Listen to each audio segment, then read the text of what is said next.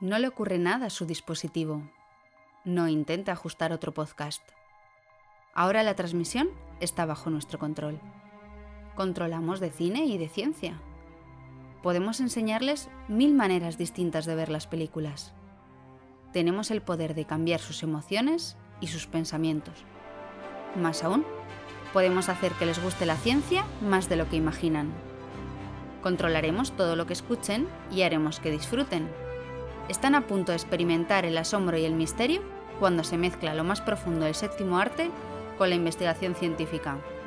Bienvenidos a Ciencia, Cine y Podcast.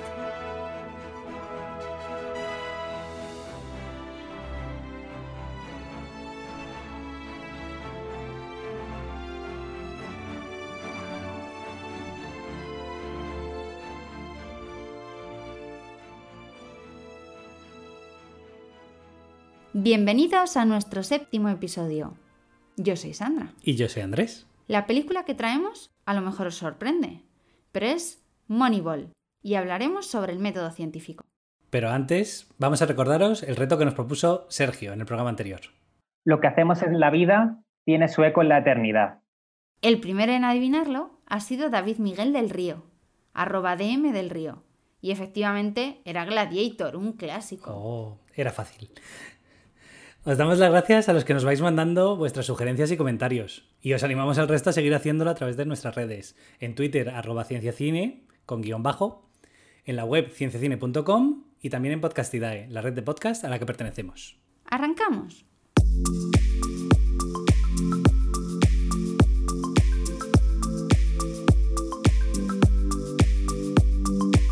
En lo que llevamos de temporada y ya estamos en el Ecuador. ¡Oe! Habréis podido ver que por lo general el cine no es especialmente bueno explicando cómo trabajamos los científicos. Sin embargo, hoy os traemos una película para ilustrar precisamente cómo funciona lo que llamamos el método científico. Pues sí, la verdad es que mucha gente piensa que la ciencia se hace de una manera lineal. Al menos eso nos enseñan en el colegio. Pero los científicos normalmente tenemos que dar muchas más vueltas. Cometemos errores, tenemos que luchar por convencer a nuestros investigadores y tenemos que pegarnos con los experimentos. E incluso convencer a la sociedad de la importancia de nuestro trabajo y a nuestros políticos para que lo financien. Justo. ¿Hay alguna película que muestre bien esto del método científico en el cine? Bueno, pues nosotros creemos que Moneyball es una de ellas y que la hemos encontrado. Una película sobre béisbol y con Brad Pitt, pero llena de reflexiones sobre ciencia. Veamos su ficha técnica.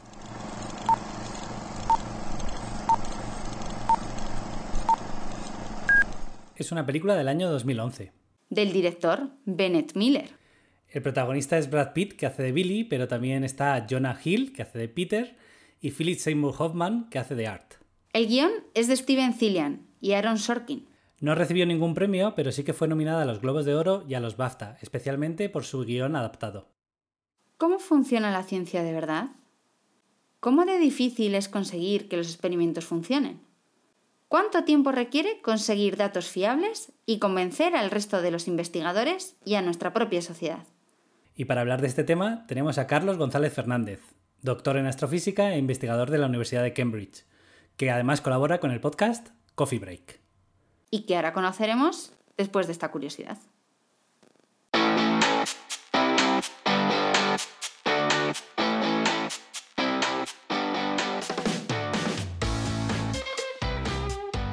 Con motivo de la pandemia del coronavirus, ha vuelto a funcionar una modalidad de cine muy particular y clásica, el autocine.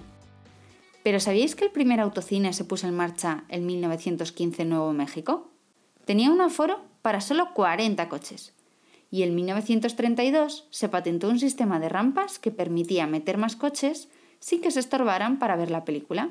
El primer autocine español se instaló en Alameda de Osuna, en Madrid, en 1959. Y es una modalidad genial que deberíais probar todos, aunque sea solo para sentiros como en gris. Y ojo, que se aceptan mascotas.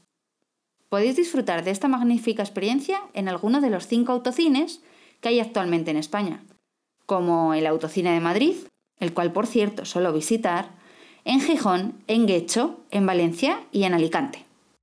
Hay equipos ricos y hay equipos pobres. Y después hay 30 metros de mierda y en el fondo nosotros. Bienvenido a Oakland. Mi objetivo es llevar este equipo a un campeonato. Necesito más pasta. No puedo competir con una plantilla de 120 millones. Tenemos que pensar diferente.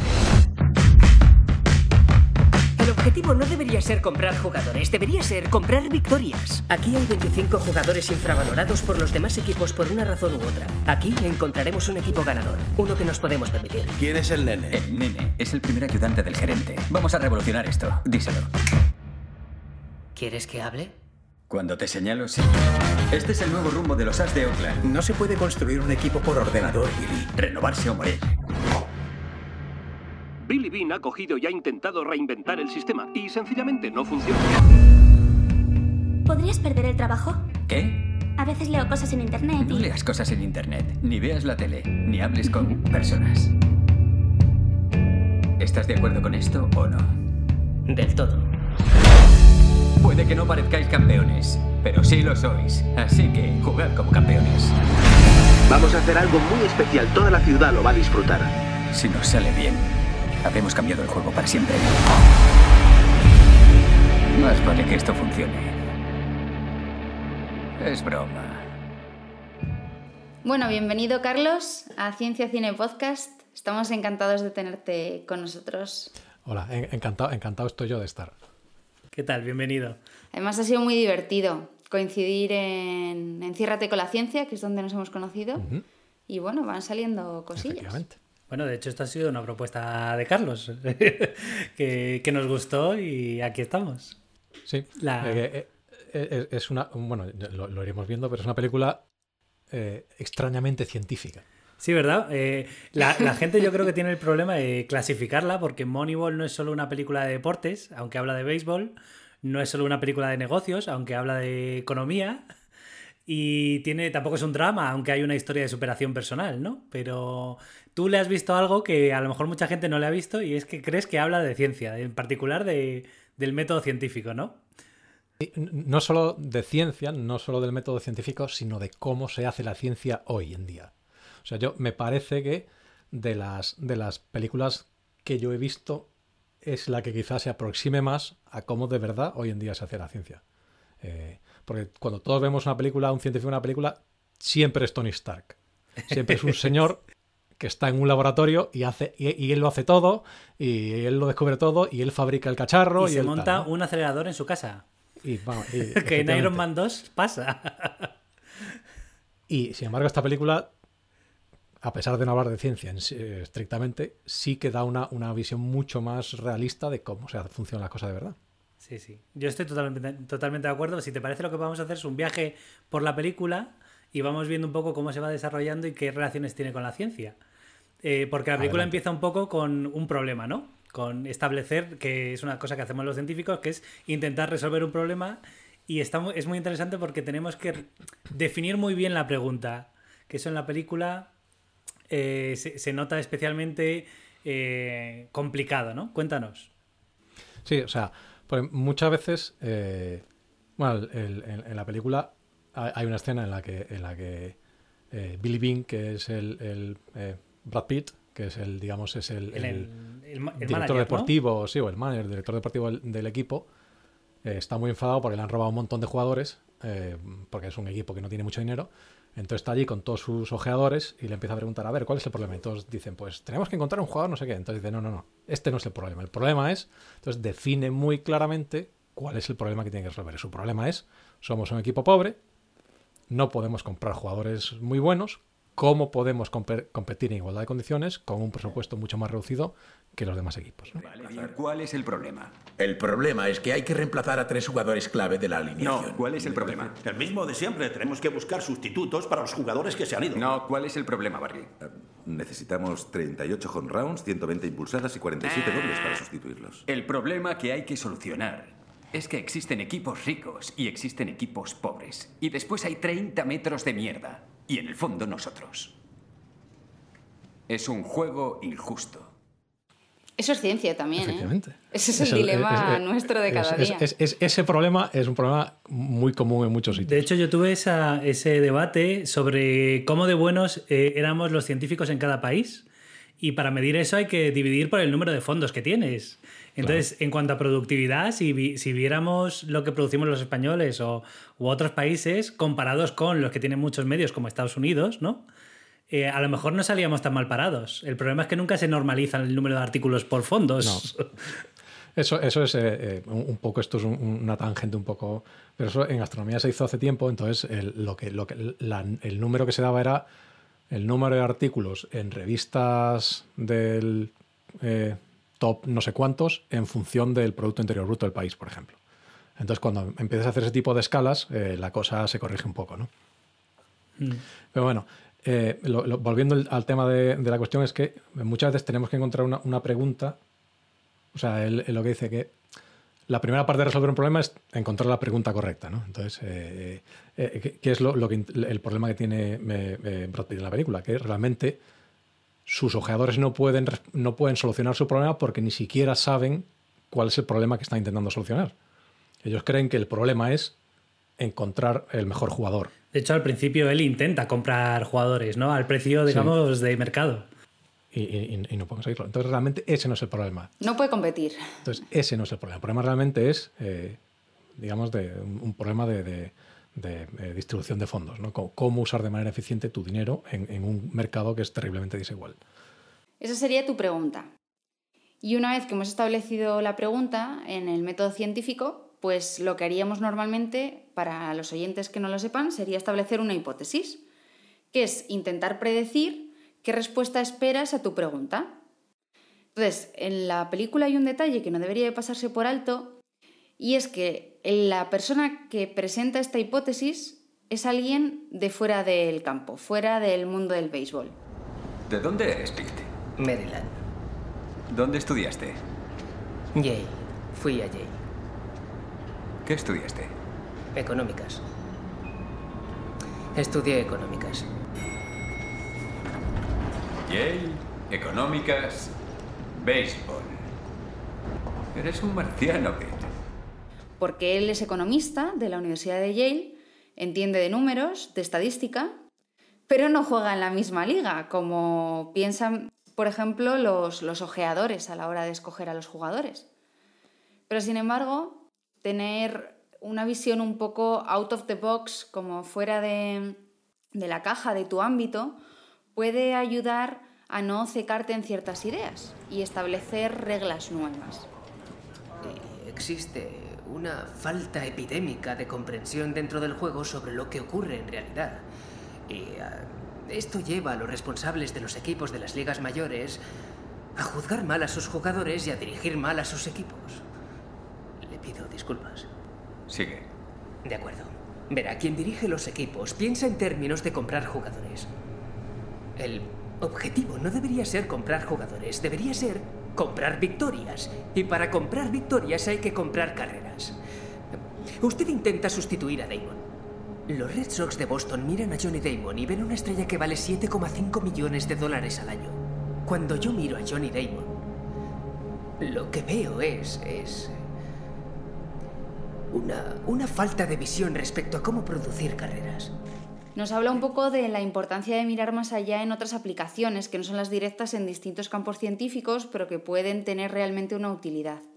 Entonces tú, como científico, ¿qué te planteas a la hora de generar tus hipótesis y cómo ves la aplicación de ciertos campos a cosas que, por ejemplo, no esperamos? Porque además creo que a ti te ha pasado. A mí, a mí me ha pasado. Esto es lo que, lo que si, uno, si uno alguna vez eh, tiene la, la suerte o la desgracia, no se sabe muy bien, de estar implicado en, en- en, eh, solicitudes de fondos y en, y en becas de estas grandes y tal, en grandes proyectos, lo que se llama la transversalidad, que es una palabra que a todo el mundo se le llena mucho la boca con ella, pero y, y significa simplemente esto, lo que, lo que tú estás comentando. El hecho de que lo que tú aprendes haciendo unas cosas eh, sirve para. eh, se puede aplicar en otros campos de- de- del saber. Y esto eh, en astronomía es particularmente evidente.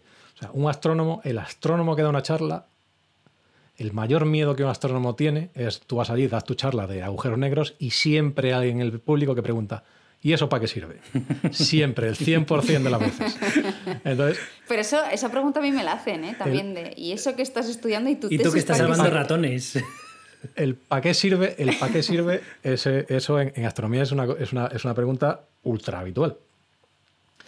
Y eh, eh, estas cosas realmente, en el sentido estricto de la palabra, no sirve para nada. O sea, saber cosas sobre agujeros negros práctic- en la práctica de nuestra vida cotidiana tiene cero utilidad.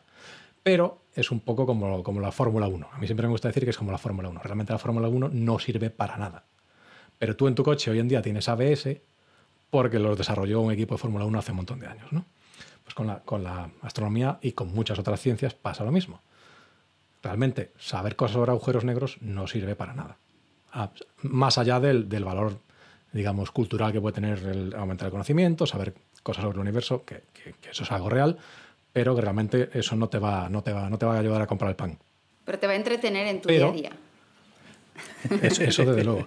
Pero esas cosas, esas preguntas son tan difíciles que lo que aprendes intentando responder las preguntas de manera que, de, la- de igual manera que ganar la Fórmula 1 es terriblemente difícil, pero lo que aprendes intentando ganar la Fórmula 1 lo puedes aplicar a otros coches, en ciencia, respondiendo a esas preguntas terriblemente difíciles, como por ejemplo, eh, yo qué sé, ¿dónde está el bosón de Gibbs? O cómo son los agujeros negros, o cómo funciona la memoria, o cosas así, esas preguntas terriblemente difíciles nos obligan a aprender cosas, como por ejemplo, hoy en día la wifi que todos tenemos en nuestra casa y en nuestros móviles, la manera en que la wifi eh, codifica los datos que tú estás mandando está basado en cómo se decodifica la, eh, lo que emite, la emisión de los agujeros negros. La, la patente de, de la codificación de la wifi es de un astrónomo australiano. Qué curioso, yo eso no lo sabía.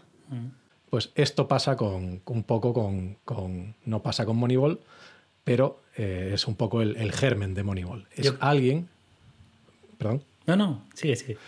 es, es alguien que realmente lo que él sabe es de estadística y entonces ese conocimiento, que es de un área que tradicionalmente no forma parte del béisbol, le permite eh, analizar, el, el- en este caso, el problema de Billy Bean de una manera que ninguna otra persona puede hacerlo, porque viene de otro campo y además tiene unos sesgos completamente diferentes. No es que no tenga sesgos, que los tiene. Ahora, ahora que sus eso. sesgos, sus sesgos son diferentes de los de eh, la gente que está rodeando a Billy Bean. Ve, ve las cosas de una manera diferente, ¿no?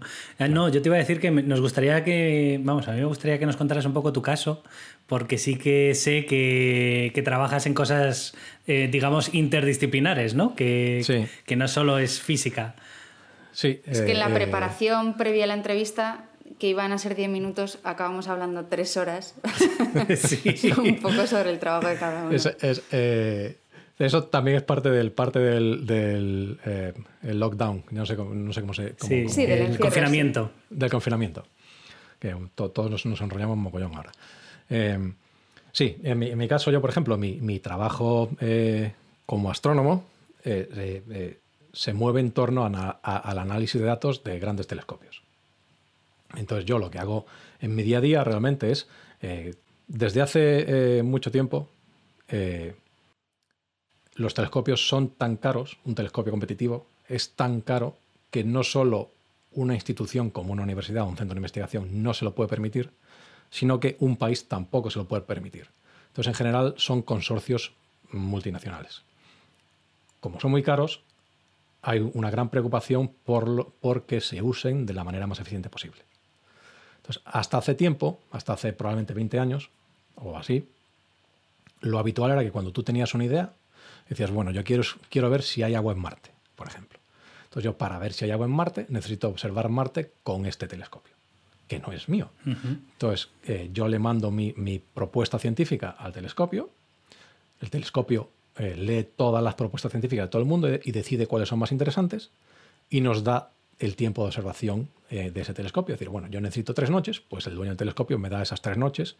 Entonces, antes todos íbamos al telescopio, hacíamos nuestras observaciones, nos cogíamos nuestros datos, nos los llevábamos a casa, analizábamos esos, esos datos, extraíamos la ciencia de esos datos y publicamos nuestro artículo. Esto tiene un problema y es que a medida que los telescopios se han ido, haciendo cada vez más complicados, no hay mucha gente que pueda hacer esto bien. Analizar los datos es difícil porque son, instrumentos eh, muy complicados, con un montón de, sesgos que tiene el propio instrumento, porque hay diferentes cuestiones técnicas. Entonces, los, lo- los- los consorcios que son dueños de estos telescopios se han dado cuenta que lo mejor, lo más eficiente es, en lugar de que cada científico tenga que reaprender cómo usar este, este telescopio, es mucho más fácil que tú tengas una serie de gente en el medio que sepa muy bien cómo hacer este análisis de datos. Entonces, el científico viene, habla con esta gente, esta gente recibe los datos que el científico necesita, los preanaliza y se los da al científico listo para que él, pueda hacer su, él o ella puedan hacer su ciencia. Pues esto es lo que hacemos nosotros. Esto que en principio uno diría, bueno, ¿y esto todo para qué sirve? La, la- la cosa buena que tiene, que tiene es que somos muy buenos en hacer análisis de imágenes. Muy buenos. Y esto es una cosa que tiene muchas aplicaciones prácticas. En mi caso, por ejemplo, lo que yo hago es eh, lo- el mismo análisis que yo hago para imágenes de un telescopio, lo hago para imágenes de microscopio. Entonces, cuando alguien tiene, a alguien le hacen una biopsia de, de algo que puede ser de un tumor, por ejemplo, eh, esa biopsia pasa por una serie de, microscopios y el, el análisis de imagen que estos microscopios utilizan para reconstruir esta imagen de la biopsia y que un médico pueda analizarla es el mismo software que yo uso para eh, tratar las imágenes que vienen de un telescopio. Y, en- y- y mi grupo de investigación lleva tiempo eh, involucrado en, en aquí. Mucha de la, investigación en Reino Unido se hace a través de, no- bueno, no mucha, pero hay mucha investigación que se hace a través de eh, ONGs. Una de, las, una, de las más grandes aquí en Estados Unidos es CRUK, que es, que es Cancer Research United Kingdom. Entonces tenemos un proyecto eh, con CRUK para simplemente desarrollar herramientas de análisis para eh, imágenes de microscopios. Sí, es un bonito ejemplo de una aplicación que estaba dedicada a una cosa, pero que te ayuda a otra, ¿no? Como, yo qué sé, en la carrera espacial, el, el microondas, ¿no? Sí, o, o- o las vitrocerámicas, por ejemplo. O la- O sea, el- el- la, la cerámica de la vitrocerámica, esta cerámica transparente, se, se desarrolló en gran parte por la NASA porque necesitaban algo que fuese transparente, pero que a la vez eh, fuese capaz de resistir grandes diferencias de temperatura. Porque ellos tenían un montón de instrumentación infrarroja para, para ir, ir al espacio a ver cosas.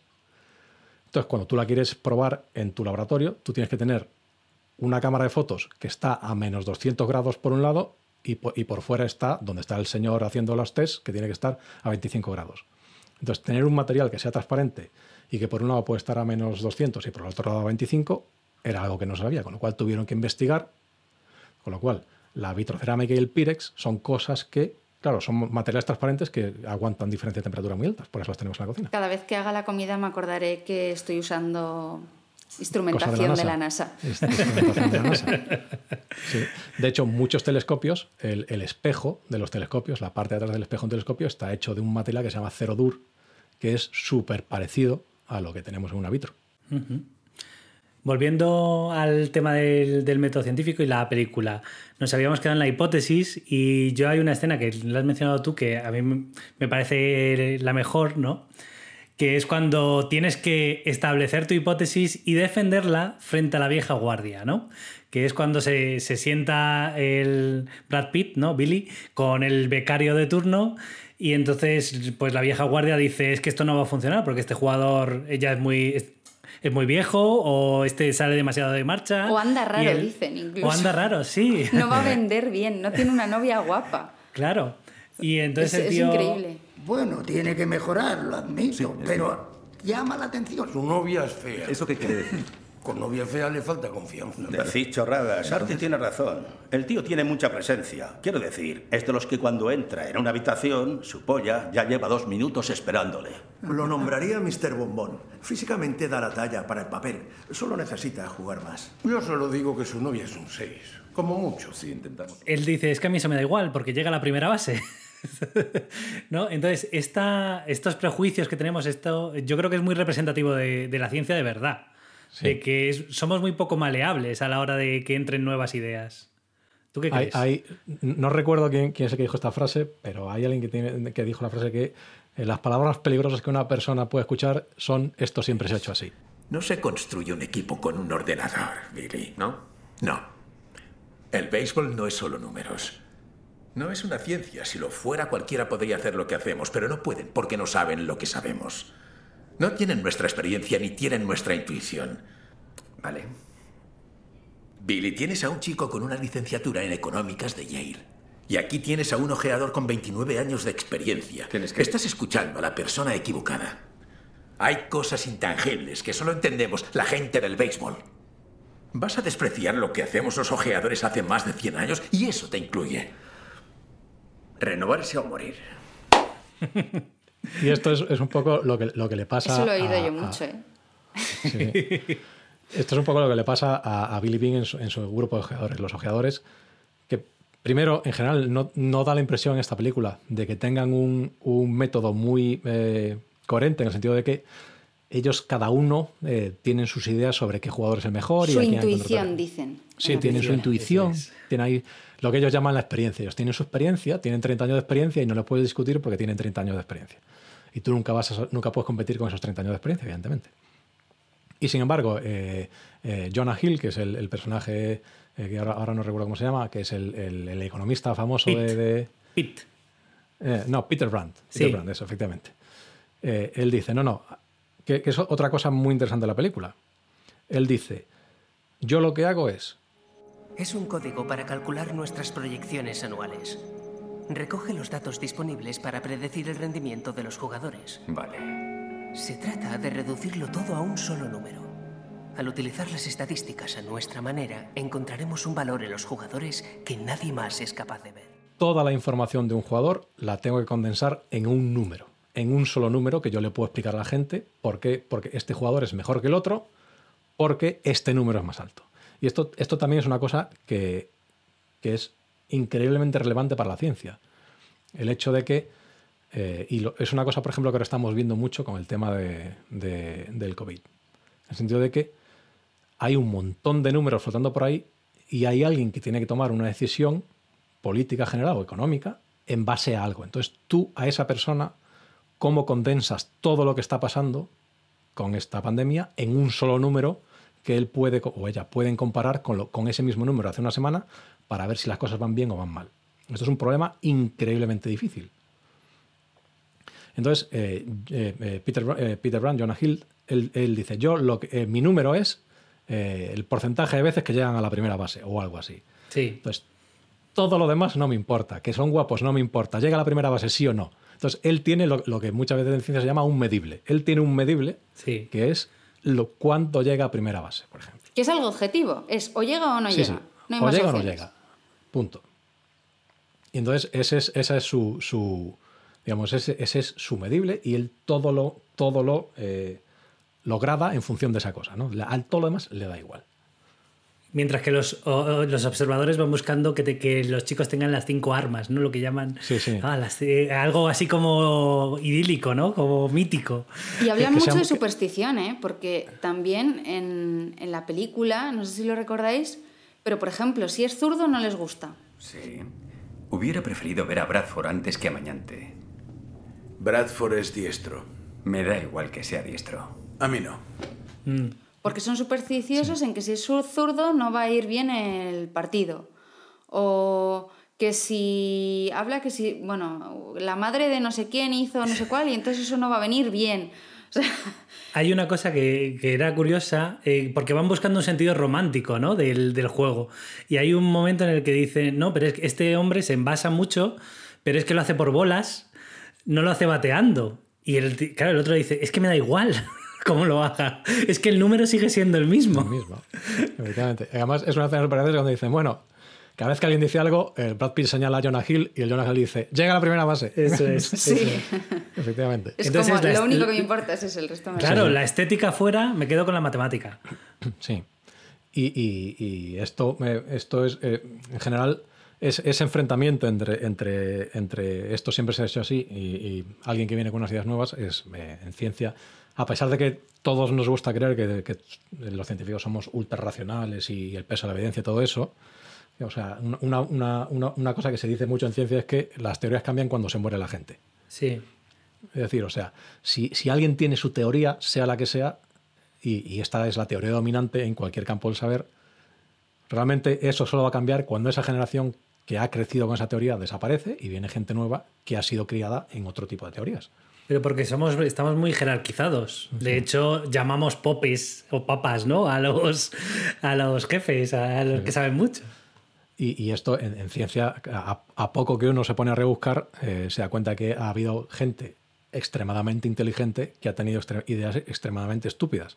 Simplemente porque, eh, o sea, e- e- era su manera de pensar. Y entonces él- ellos cuando crecieron era, era, era así y ya está. ¿no? Aquí muy, muy, muy famoso es eh, Fred Hoyle, que, que es un, un astrónomo, por otro lado, extremadamente brillante. Y él, este, este es un, un señor que se murió en los 80, a principios de los 80 creo.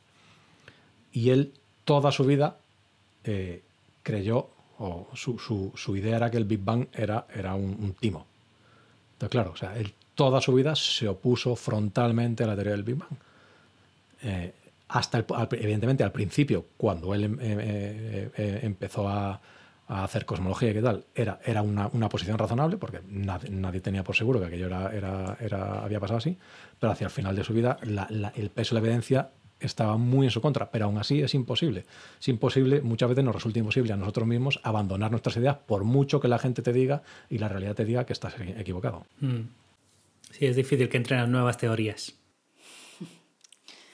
Bueno, ahora ya tenemos la pregunta, la hipótesis, y entonces lo siguiente que haríamos sería realizar un experimento. Entonces, cuéntanos cómo ves eso de los preparativos del experimento en la película. ¿Crees que son condiciones de control apropiadas o no? Eso, eso de- depende de, de lo que uno cree que sea el béisbol. Si cree que el béisbol es una ciencia experimental o una ciencia observacional. Porque hay, hay, hay dos. Realmente, eh, no todos los científicos podemos hacer, podemos hacer experimentos. Eh, hay, hay- Sí, la astrofísica es un caso claro en el que no te puedes experimentar No con los planetas. Entonces, o en medicina muchas veces tú no puedes experimentar con personas.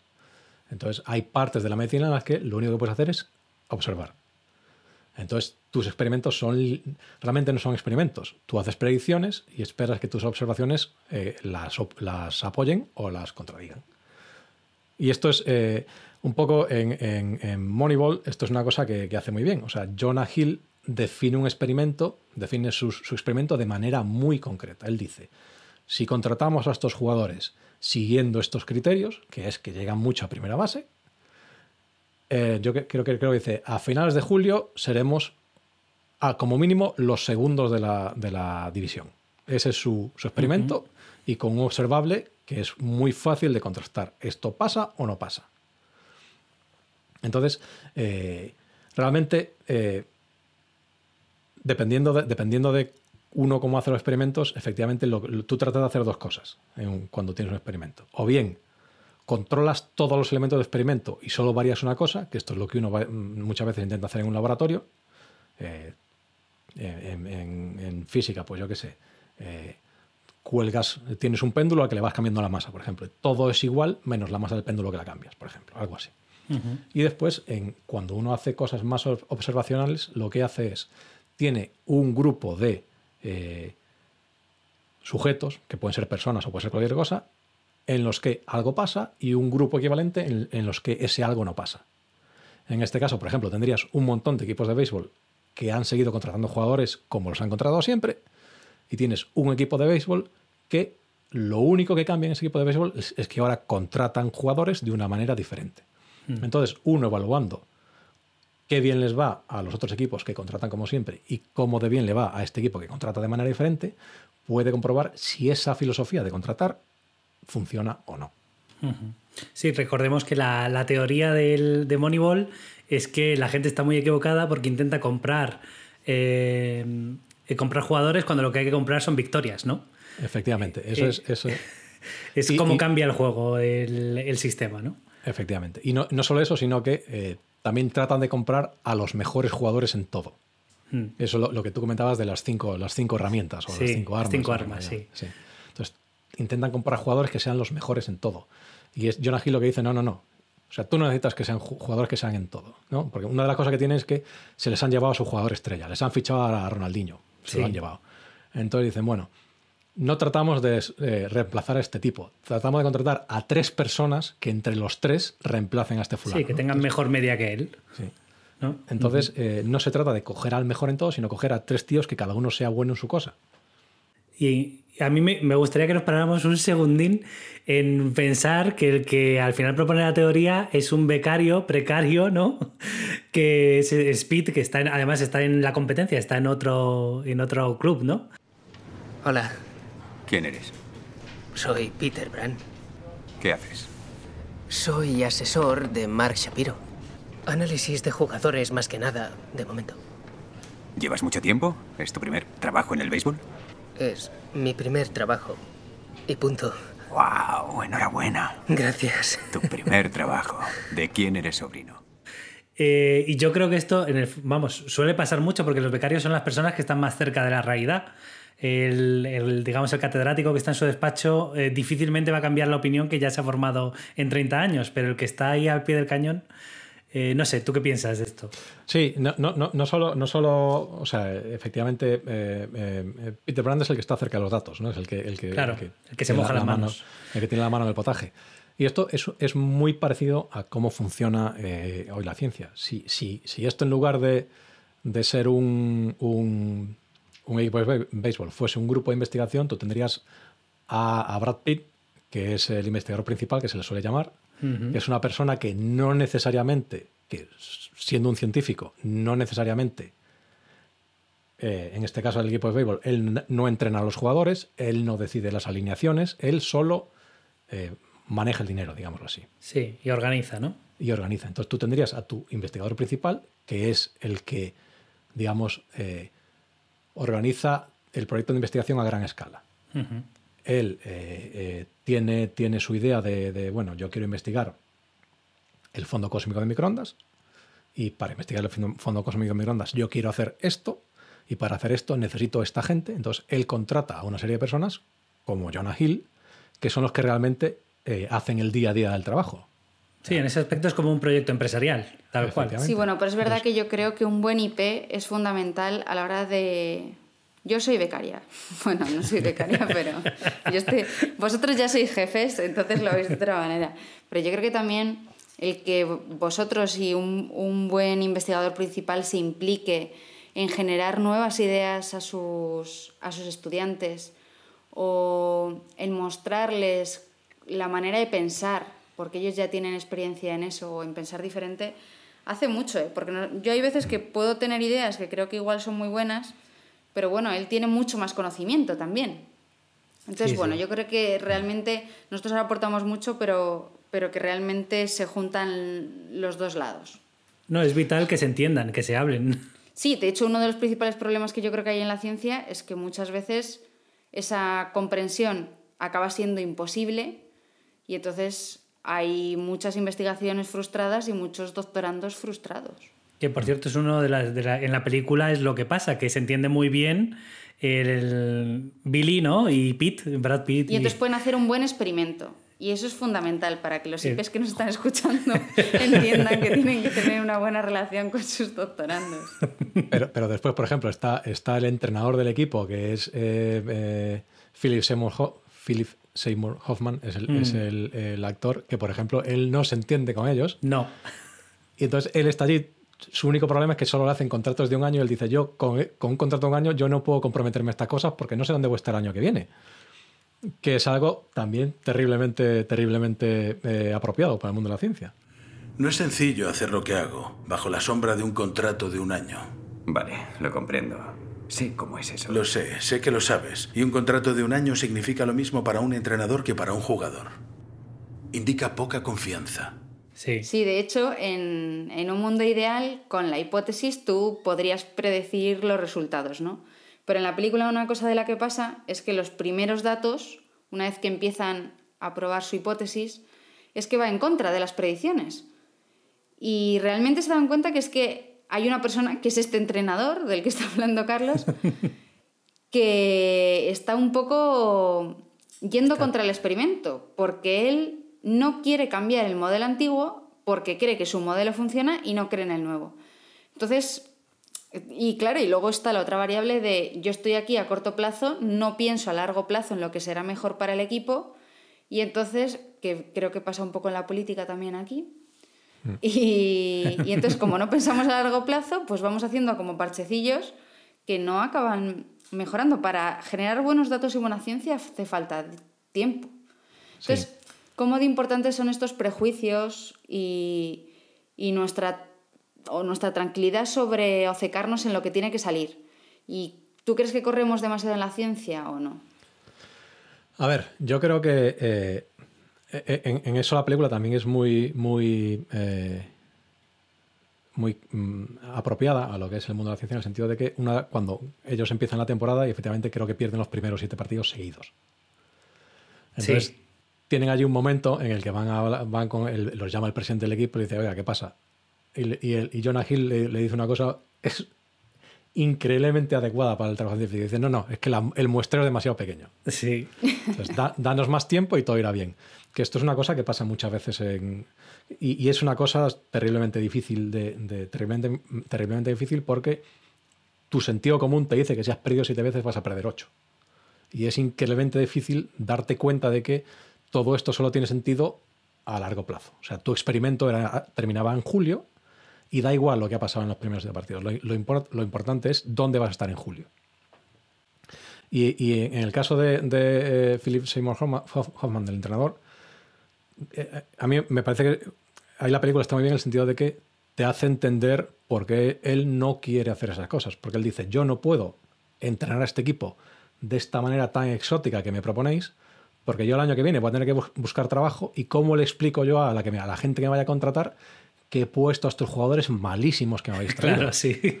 Es por una cuestión de imagen, ¿no? Sí, sí. Él- Él tiene que explicar que él ha hecho lo mejor, lo, lo- lo mejor que, que pudo a esa gente que entiende el béisbol como él. Ellos, eh, esos, otros esos otros potenciales contratantes, no entienden el béisbol como, como Brad Pitt, ¿no?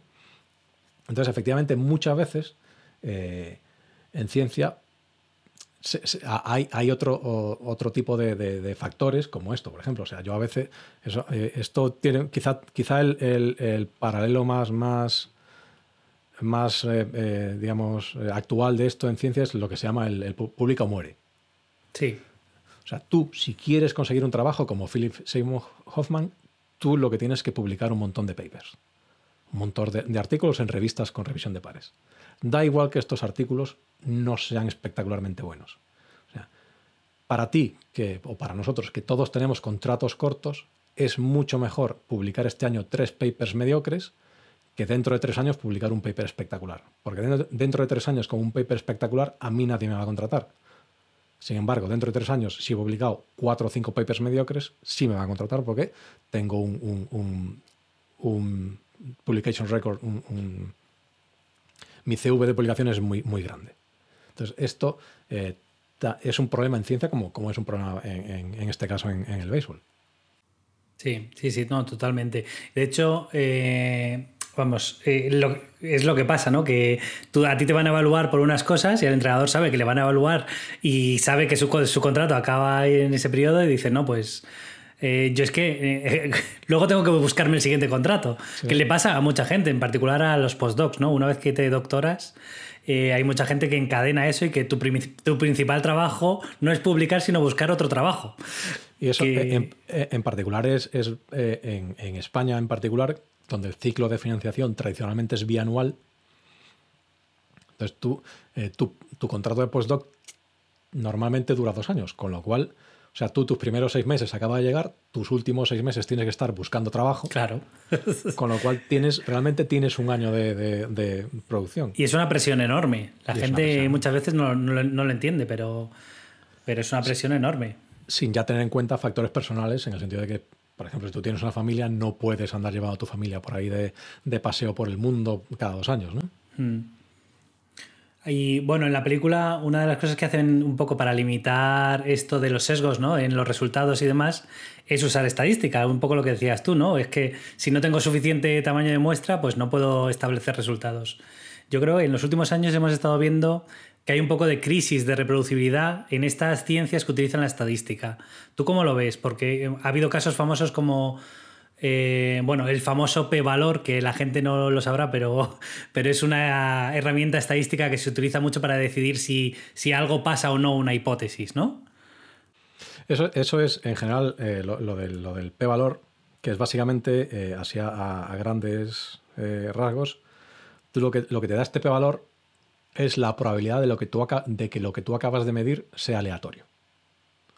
Es decir, si yo in- estoy intentando calcular la altura media de la población española y cojo a 20 personas y me sale que la altura media es 2 metros 0,5, el p-valor lo que me dice es eh, que eso es muy difícil que aleatoriamente la altura media sea 2,05.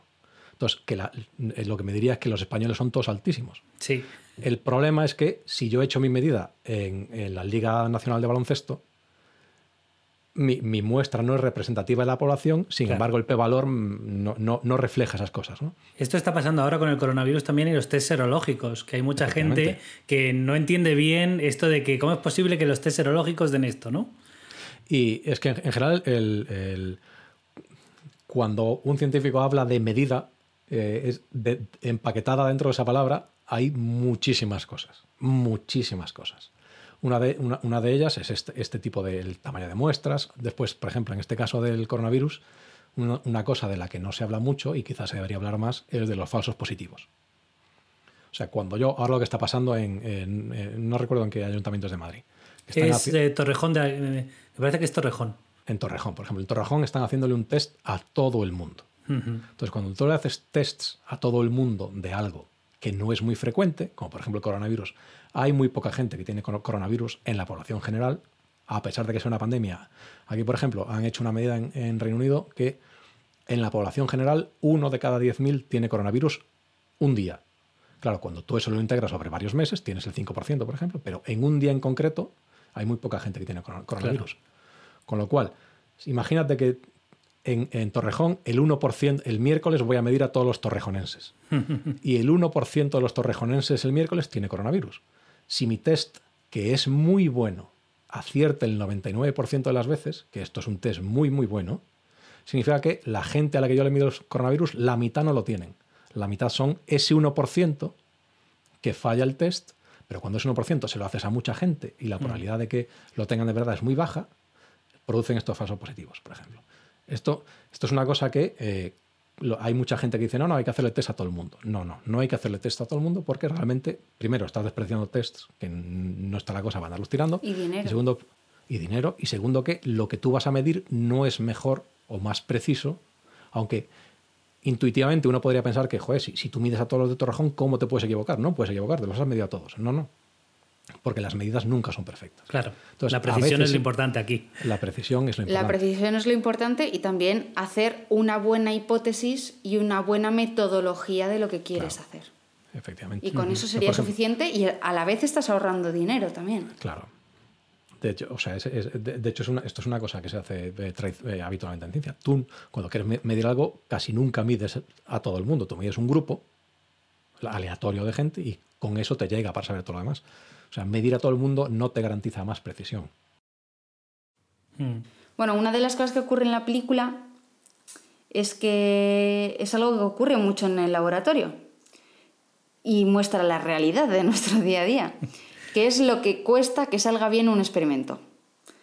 Las cosas que se tuercen, pues por ejemplo, pues muestras que se pueden perder, equipos que se rompen, en nuestro caso congeladores que se descongelan y pierdes el trabajo de mucho tiempo sin esperarlo porque se ha ido la luz. Sí. Entonces nos pasamos la vida sorteando problemas. Eh, ¿Somos un poco como MacGyver o tú qué crees?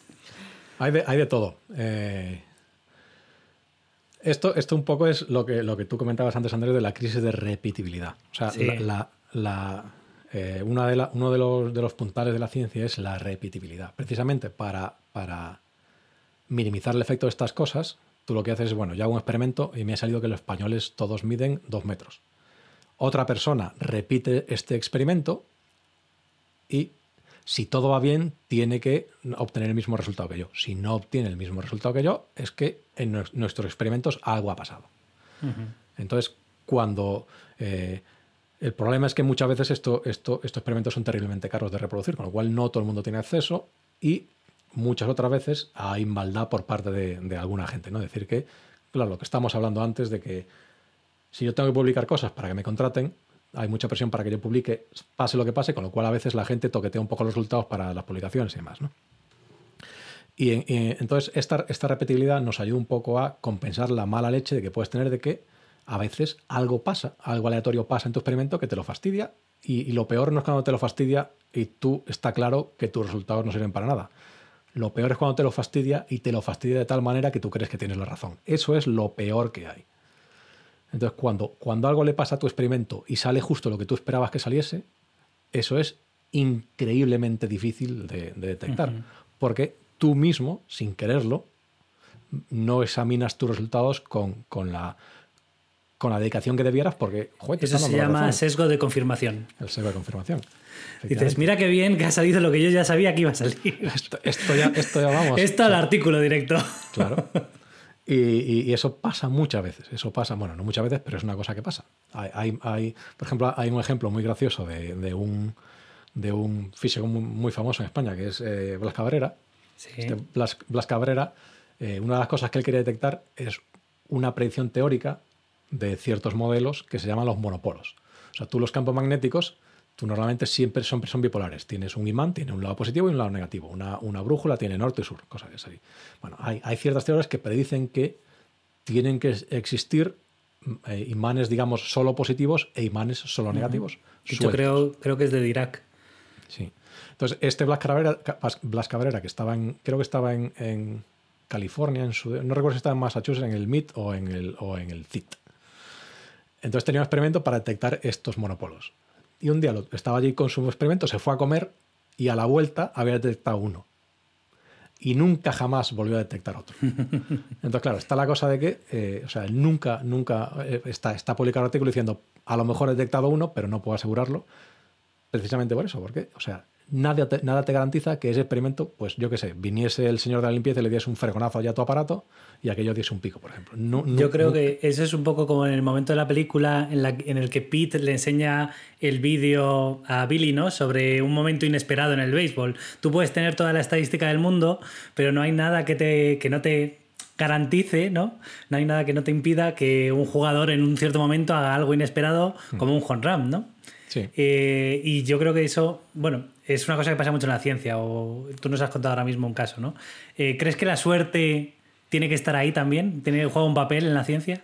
Ju- juega un papel. Hay, hay dos tipos de suerte en ciencia, realmente. O sea, un, un- realmente en ciencia, suerte quizá la. la- la- Azar, más la bien, palabra- ¿no? O, o incertidumbres. Eh, para un tipo de suerte nos gusta mucho hablar de incertidumbre. Y es que cuando tú haces algo, hay factores aleatorios incontrolables que hacen que nunca tengas el mismo resultado. O sea, cuando tiro un dado, si el dado es un dado eh, que no está trucado, factores incontrolables, la densidad del aire, la fuerza de mi mano, lo que sea, me hace que cada resultado sea diferente. A pesar de que el dado sea siempre el mismo. Pues ese tipo de suerte, esa, incertidumbre, nosotros podemos usar la estadística para intentar eh, al menos entenderla.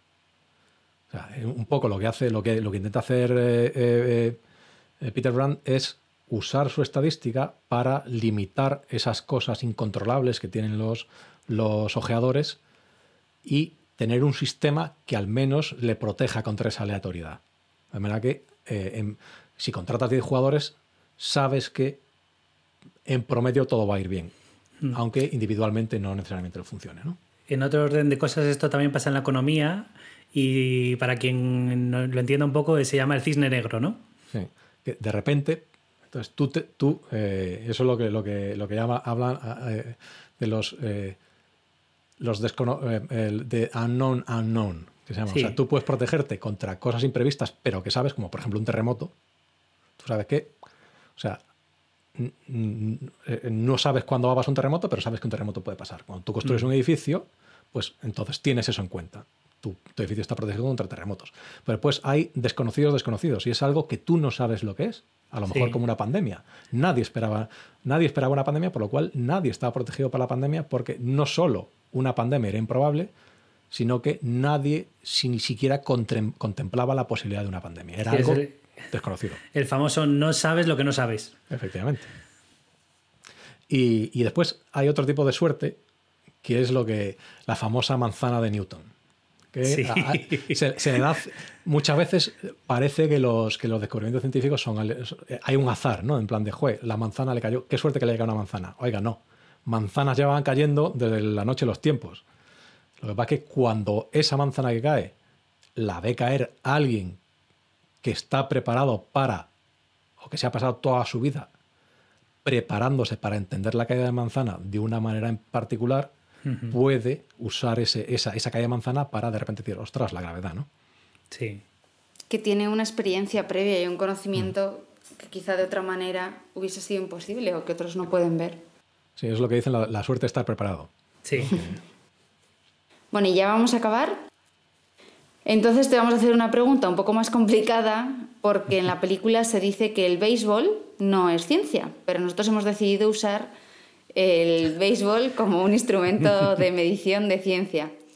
Entonces, ¿qué crees que tú que tiene que tener una ciencia para considerarse como tal?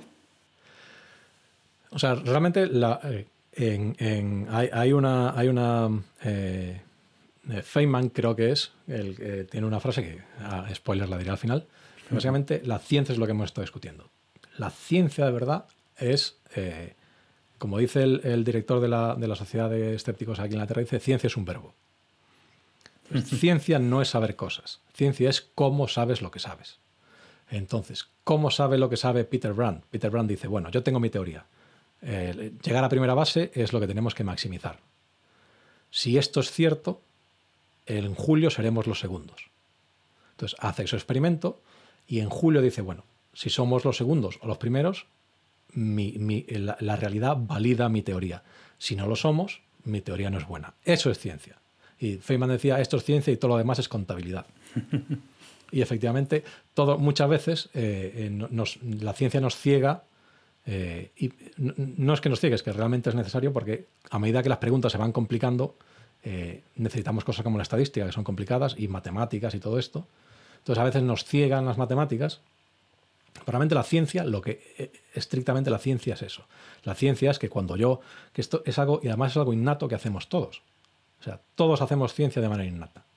O sea, todos cuando tú enchufas la tele y no ves nada, tú en tu cabeza tienes un modelo de la tele y tu modelo de la tele te dice, bueno, si, la- si enciendo la tele y no pasa nada, es que no está llegando señal por la antena. Entonces tú haces un experimento que es ir allá detrás de la tele y miras si la antena está enchufada. Entonces la antena está enchufada, pues es otra cosa. Mi, mi teoría no sirve. La antena está desenchufada, pues la enchufo y hago otro experimento. ¿Ahora funciona la tele? Sí, confirmo mi teoría. Esto lo hacemos todos de manera intuitiva y eso es ciencia. Eso es ciencia real, realmente. Todo lo demás, efectivamente, es, es contabilidad. Porque eh, la ciencia tiene asociado una cosa de que no, no solo importa que yo haga mi experimento, sino que yo le tengo que comunicar mi experimento a otras personas. Y esas otras personas tienen que ser capaz- capaces de utilizar mi experimento y los experimentos de miles de personas. Cuando uno mira hacia atrás, ¿no? lo que decía Newton de los hombros de gigantes, tú miras hacia atrás y la cosa que tú us- usas hoy en día para encender tu móvil son miles de, de- miles de cientos de miles de experimentos que tú puedes seguir trazando hacia atrás. Y si tú quisieses y tuvieses el tiempo libre, podrías hacerlo. O sea, tú podrías ir yendo hacia atrás uno a uno toda esa cadena de experimentos hasta que llegas a un punto en lo que o bien hay una ley básica o eh, hay, hay algo que tú podrías intentar eh, comprobar, por ejemplo, y, y inhabilitar toda esa cadena de cosas porque tú has descubierto algo, eh, que, algo que falla, por ejemplo. Pues nada, muchísimas gracias. Ha sido un Muchas debate gracias. guay, la verdad. Y estamos encantados de haberte tenido. Igualmente. No te vayas todavía porque vamos a hacerte unas preguntas de nuestro juego que hacemos a todos los invitados. Así que nada, hasta ahora. El trivial de ciencia y cine.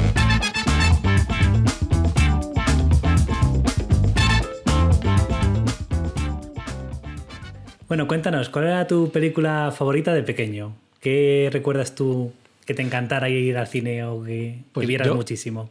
Yo, mi película favorita de pequeño, quizá, quizá, de hecho yo creo que uno de los, o sea, mi película favorita probablemente fuese, no, probablemente Indiana Jones y el Templo Maldito, alguna de las, de, Indiana- de las dos primeras de Indiana Jones, pues yo creo que mi momento más duro de mi vida preadolescente fue el día que descubrí que Indiana Jones era de letras. Eso fue una cosa... a mí me cambió En el capítulo anterior justo hablamos de Indiana Jones. Sí. Pues yo ese, el, el- el día, el día en- yo qué sé, cuántos años tendría, 13 años, una cosa así, que descubrí que Indiana Jones era letras, a mí eso se me vino abajo el, el mundo. Estoy un poco en contra de la diferencia entre letras y números y Sí, ciencias, tocado- pero bueno, no vamos a entrar hoy ahí. sensible de Sandra. Bueno, ¿y qué película puedes ver sin cansarte? Pues sin cansarme, yo creo que me can- terminaría cansando de todas. Pero yo- películas que haya, la- las películas que yo más veces he visto, yo creo que, yo creo que creciendo, eh, yo- yo soy de Orense, entonces eh, la televisión de Galicia, cuando yo estaba creciendo, todos los años era como, como, como, como los 10 10 mandamientos en Semana Santa. Todos los años eh, la gallega echaba la Guerra de Galaxias, la trilogía. Ujú. Todos los años, con lo cual yo probablemente esa trilogía no sé cuántas veces la... Probablemente creciendo lo haya visto ocho veces año tras año. Además con un doblaje gallego que, bueno, tiene sus peculiaridades. Y ya, ya de mayor, yo creo que una película que he visto así con cierta frecuencia es, es, eh, Blade Runner. Probablemente yo sea... Además, es, es- es de esas películas, eh, como, como casi todas las películas buenas, que cuando la ves con el tiempo va cambiando la película, pero realmente la película no cambia, lo que cambia eres tú. Yo recuerdo que ve- ver Blade Runner de crío y, y- y ver, a, ver a el, el apartamento que tenía Deckard, que tenía un, un- un cuchitril apestoso, Sí. y ahora que la he visto, ahora, ahora después de siete años viviendo en Inglaterra, veo la película y digo, pero ¿cómo puedo pagarse ese apartamento con un sueldo de policía? A mí que me lo expliquen. ¿Cómo puede vivir esta sociedad distópica tiene un apartamento mejor que el mío? Está bien. Bueno, y por último, cuéntanos una recomendación, mm, una película, una serie que hayas visto que te haya gustado. Pues, eh, aunque no, haz- haz- no lo he visto recientemente, pero ahora, ahora que todos estamos un poco eh, viviendo en, en tiempos de, de alta ansiedad, digámoslo así, yo recomiendo mucho Parks and Recreation. que Es una serie, Ajá. eh, es una, una comedia, creo que son siete temporadas, y eh, aparte que es extremadamente graciosa y está extremadamente bien escrita, es increíblemente relajante. O sea, es que es como, es como, es como una tortilla para el cerebro. O sea, es, es una cosa. Está Qué buen eso. ejemplo ese, ¿eh? una tortilla para el cerebro. Sí, sí. bueno, y para acabar, vamos a hacer el juego que hacemos con todos los ponentes, que es que presentes, que tararees o que digas una frase. Al final nadie tararea ni nadie, todo el mundo dice una No, frase. vamos a tener bueno, que buscar a alguien para tararear. que te guste. Así que así nosotros oyentes pues pueden adivinarla y comentarlo en redes. Así que, ¿estás listo? Sí. Pues preparados, listos, action.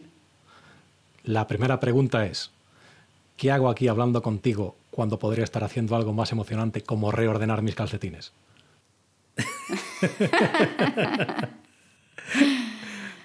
Muy guay. Muy bien.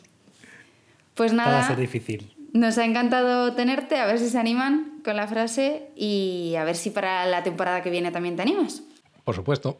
Un placer, Carlos. Un placer. Igualmente.